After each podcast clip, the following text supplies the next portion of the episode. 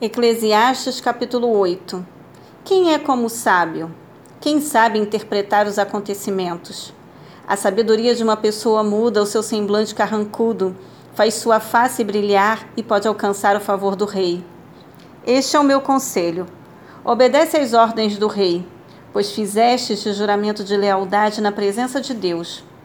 Não te apresses em deixar a companhia do rei, nem te coloques em má situação apoiando uma causa errada, considerando que o rei faz o que bem lhe aprouver. Afinal, os desejos e a palavra do rei são soberanos, e ninguém tem o direito de questionar: Que estás fazendo, ó rei?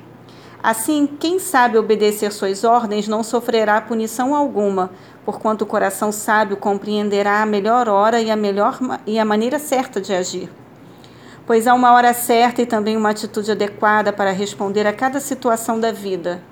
Entretanto, o sofrimento sobre o ser humano faz precipitar-se. Considerando que ninguém conhece o futuro, quem poderá dizer o que vai acontecer? Ninguém controla o vento, como não domina o próprio espírito. Tampouco tem poder sobre o dia da sua morte e de evitar lutas e guerras. Nem mesmo a malignidade ou a riqueza deixam impunes os seus adeptos.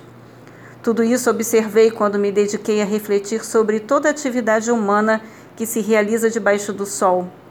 Há épocas em que o homem se levanta para tiranizar seus semelhantes para a infelicidade de todos, inclusive a sua própria. Vi também pessoas perversas serem sepultadas em grande honra. Na volta do lugar santo, percebi que eram elogiadas, e isso na mesma cidade onde haviam praticado mal. Ora, isso também não faz sentido, é um absurdo.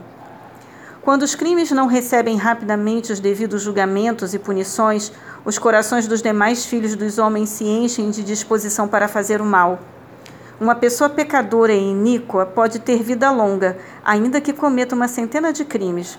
Mas aprendi, com certeza, que tudo vai melhor para os que temem a Deus, para todos aqueles que amam reverentemente a Ele.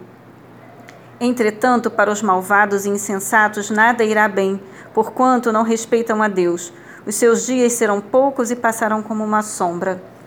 Mas há mais um absurdo sobre a face da terra justos que são castigados como se fossem ímpios e perversos que são tratados com a dignidade devida aos homens de bem.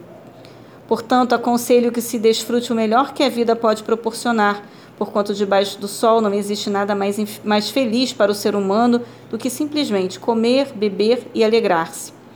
Essa é a felicidade que nos ajudará a superar os difíceis dias de trabalho durante todo o tempo de vida que Deus nos conceder debaixo do sol.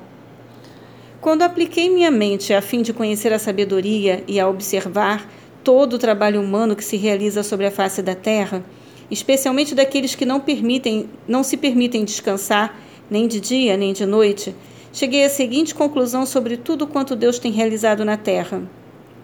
Ninguém é capaz de compreender o que se faz debaixo do sol. Por mais que se esforce para desvendar o sentido dos acontecimentos, não foi dado ao ser humano o poder de entender todas as ações de Deus. O sábio pode até asseverar que compreende, entretanto, na realidade, jamais conseguirá explicá-las.